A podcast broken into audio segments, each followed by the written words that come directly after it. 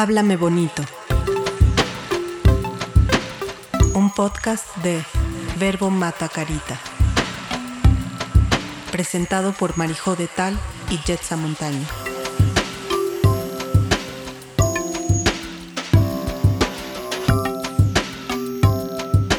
Oye, Marijo, tenemos identificados los síndromes del tiranosaurio rex, la cabeza flotante, el síndrome del cuadrito, y todos ellos tienen que ver con lo godín.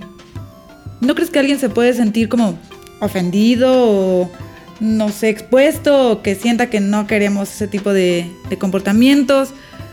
No, ciertamente no queremos ese Bueno, tipo no, de sí. comportamientos, pero tienes un punto en que no se trata de que la gente que atraviesa el taller sienta que les estamos diciendo que no deben de tener un trabajo fijo. O que odiamos a los godines. No, eh, es que Godines no es, es un término que se ha vuelto cómico en México y aunque normalmente se refiere a personas que tienen una paga fija y van a una oficina más tradicional y usan toppers, por ejemplo, para llevar su comida, eh, también habla de un fenómeno de creerse una cultura que es más cuadrada y que solo cumples una función.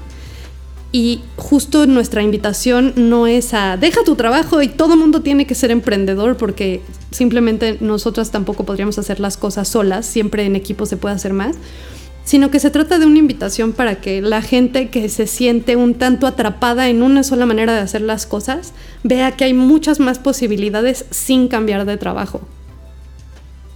En este punto entonces, este laboratorio de desgodinización es un laboratorio para cambiar la forma en cómo haces las cosas, no para que dejes tu trabajo, tu topper. Es compatible entonces ser creativo. El topper quizás sí. ¿Dejarías el topper? Sí, pueden cambiar por uno de vidrio. ah, bueno, sí, sí.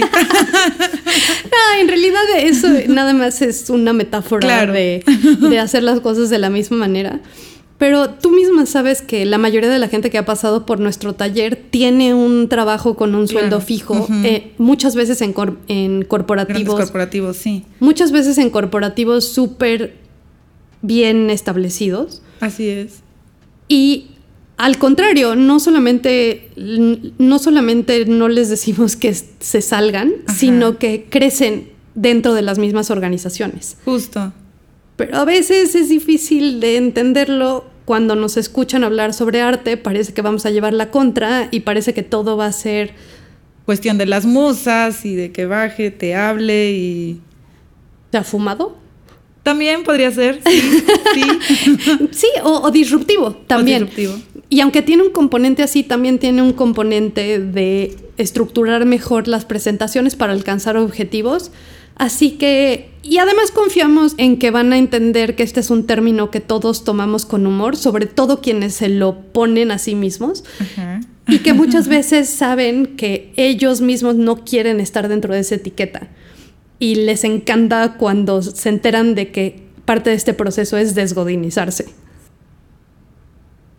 Así que si nos estás escuchando temblando un poco porque quizás te metemos la cosquilla de dejar tu trabajo, más bien piensa que lo que estamos buscando es nivelar la balanza y que las artes tengan un lado más estable, mientras que los trabajos más tradicionales tengan un lado más artístico y tengas mayores libertades de hacer las cosas de manera diferente.